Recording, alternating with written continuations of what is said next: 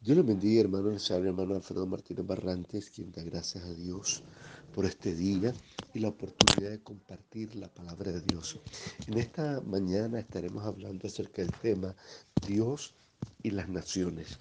Y eh, podemos decir al respecto, hermano, que la iglesia en su mayoría está enfocada en salvar almas. Y esto esto no es malo, porque la Biblia dice que el Señor mandó en Marcos 16, 15 ir por todo el mundo y predicar el Evangelio a toda criatura. Ciertamente Dios está interesado en que el Evangelio llegue a cada persona, que el Evangelio llegue a cada niño. No importa si es hombre, mujer aún los niños que tienen conciencia, debe llevárseles el Evangelio, precisamente porque el Señor habló de cada criatura.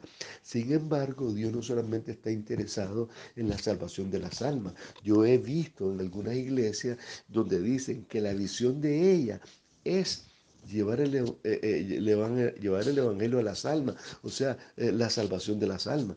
Esto, aun cuando es correcto y es bíblico, sin embargo, es incompleto, porque Dios no solamente quiere salvar almas, Dios también quiere salvar familia, Dios también quiere salvar matrimonio. El Evangelio debe ser predicado a través de matrimonio a matrimonio. El Evangelio debe ser predicado a las familias. Nosotros podemos ver en el caso del carcelero de Filipos que el carcelero de Filipos le pregunta al apóstol Pablo, ¿qué debo hacer yo para ser salvo? Observe que la pregunta del carcelero es qué debo hacer yo. Él estaba pensando en él, él estaba pensando en su salvación. Por naturaleza el hombre es egoísta, por naturaleza el hombre piensa solamente en sí mismo. Sin embargo, nosotros podemos ver que Pablo, inspirado por el Espíritu Santo, le contesta y le dice, cree en el Señor Jesucristo y serás salvo tú y tu casa. Dios no solamente está pensando en la salvación de las almas, Dios no solamente quiere que desarrollemos una visión para salvar almas, Dios también quiere que desarrollemos una visión para salvar familia. En nuestras iglesias no hay familia entrenada, no entrenamos a familia para alcanzar familia, pero el propósito de Dios tiene que ver con familia. Nosotros no podemos alcanzar una nación si no alcanzamos de familia en familia. Debemos entrenar a las personas para alcanzar las familias.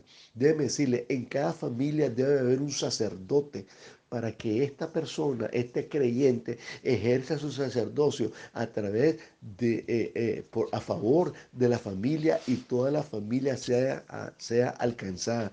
Esta práctica la iglesia no la tiene. La iglesia no nombra, no unge a un sacerdote por familia para que esta persona, este creyente, este miembro de la iglesia, esté clamando por su familia para que toda su familia sea salva. Dios quiere salvar familia. Esto nosotros lo podemos ver también en el ejemplo de Israel. Déjeme decirle, Dios mandó a celebrar siete fiestas anuales.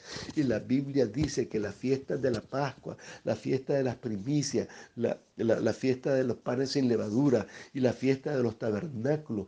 Estas fiestas tenían que celebrarse en familia para que la fe fuera revelada de familia en familia. O sea, Dios tiene interés en la familia. El plan de Dios eh, eh, se, se recorre, se traspasa de familia en familia. La fe tiene que guardarse en la familia y desarrollarse en la familia. Nosotros podemos ver este caso también en la Biblia en el caso de Noé, Dios comenzó su plan y su obra con un matrimonio, pero él continuó después de que Adán y Eva se apartaron, después que el matrimonio se apartó, Dios continuó su obra y esta vez lo hizo con una familia, con la familia de Noé. Déjeme decirte, a través de la familia de Noé se formaron en Génesis 10 las naciones. A través de la familia de Jacob, Dios formó la nación de Israel. O sea que las familias son importantes en el plan de Dios y nosotros debemos cuidar en la iglesia la familia, entrenar a la iglesia a la familia, porque Dios está interesado no solamente en salvar a la familia, sino en disipular a la familia para que la familia evangelicen y disipulen a otra familia. De esa manera, la multiplicación de la iglesia y el crecimiento de la iglesia es más fácil, porque no es lo mismo ganar una persona que ganar una familia. Así que, amados hermanos, el plan de Dios no solamente es ganar alma, el plan de Dios también es ganar matrimonio, el plan de Dios también es ganar familia, pero aún Dios no se detiene ahí. El propósito de Dios no solamente es alcanzar familia, el propósito de Dios también es alcanzar generaciones. Estimados hermanos, la Biblia dice que el juicio de Dios, el castigo de Dios es hasta la tercera y cuarta generación de los que aborrecen. Pero, pero también la Biblia dice que su palabra es para mil generaciones. Déjeme decirle, mil generaciones, eh, si una generación es de 40 años, estamos hablando de 40 mil generaciones. En otras palabras, estamos hablando de toda la historia de la humanidad. La palabra de Dios es para toda la historia de la humanidad. La palabra de Dios es para todas las generaciones. Dios es un Dios eterno. En consecuencia, Él no puede hacer un plan para una generación. Como Dios es un Dios eterno, la gente muere, pero Él continúa a fin de que su propósito y su plan continúe. Entonces Dios quiere trabajar con generaciones. Esto también nosotros lo podemos ver en el pueblo de Israel, porque nosotros vemos a, a Dios trabajando con Abraham, Isaac y Jacob. Dios le prometió a Abraham que de él él iba a sacar un pueblo, una nación. Pero ¿cómo lo hizo Dios? A través de tres generaciones, Abraham, Isaac y de la familia Jacob. Entonces se forma la nación de Israel. Cuando nosotros vamos al libro de Éxodo, nosotros encontramos que a Egipto entró una familia, una familia, la familia de Jacob.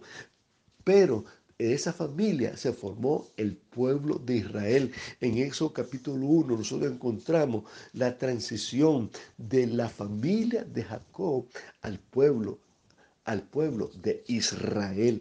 Así que nosotros tenemos que seguir la visión que, que, Dios está siguiendo. Nosotros tenemos que trabajar también con nuestras generaciones. Aún en la Biblia nosotros podemos ver el fracaso de la gente, el fracaso del pueblo de Israel que no entendía esto. Porque la Biblia dice que la generación de Josué, todos fueron fieles a Dios, todos sirvieron a Dios, todos trabajaron y lucharon conquistando la nación. Pero la Biblia dice que la siguiente generación ya se apartó de Dios. Y cuando usted lee todo el libro de los jueces, usted encuentra que mientras habían generaciones que eran fieles durante eh, eh, la vida de los jueces, la siguiente generación se apartaba. Nosotros no podemos caer en el mismo error. Nosotros podemos ver ahora en la iglesia montones de montones de caídos. Hay un montón de gente que anda en la calle que un día estuvieron en la iglesia. Es que nosotros tenemos que entender que tenemos que trabajar con los hijos y que tenemos que trabajar con las generaciones. Cada persona debe pensar no solamente en la salvación suya y en la salvación de sus hijos, tiene que pensar en la salvación de su generación. En otras palabras, que que él se salve, que su hijo se salve, que el hijo de su hijo se salve y que el hijo del hijo del hijo se salve y que toda esa generación se salve, porque Dios está interesado en la salvación de las generaciones. Nosotros eso lo podemos ver en el pueblo de Israel con Abraham, Isaac y Jacob, pero también en el Nuevo Testamento. Recordemos que la Biblia habla de Timoteo y recordemos que la palabra de Dios dice que la fe de, Timoteo venía de su abuela Loide y de su madre Eunice. En otras palabras, Timoteo llegó a ser compañero de Pablo. Realmente Timoteo llegó a ser junto con Silas un apóstol. Eso lo dice el mismo apóstol Pablo en la carta a los tesalonicenses, que que por esa razón hay cartas de Pablo a los tesalonicenses que, que comienzan diciendo Pablo, Silvano y Timoteo. En otras palabras, la carta era de tres apóstoles enviados a la iglesia de Timoteo. Timoteo llegó a, llegó a ser un hombre importante, una persona importante, aún siendo un joven. ¿Por qué?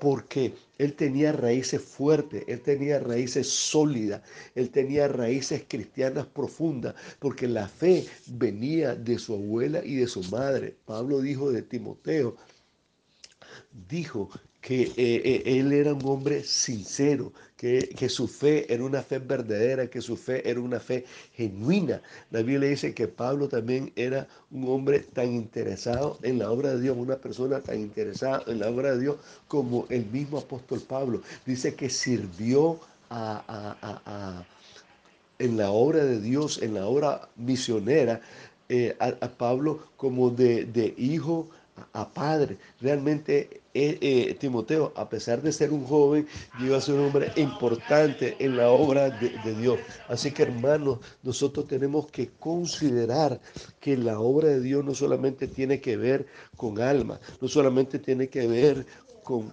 con matrimonio, no solamente tiene que ver con familia, Dios también quiere alcanzar generaciones y nosotros tenemos que trabajar con las generaciones de la familia.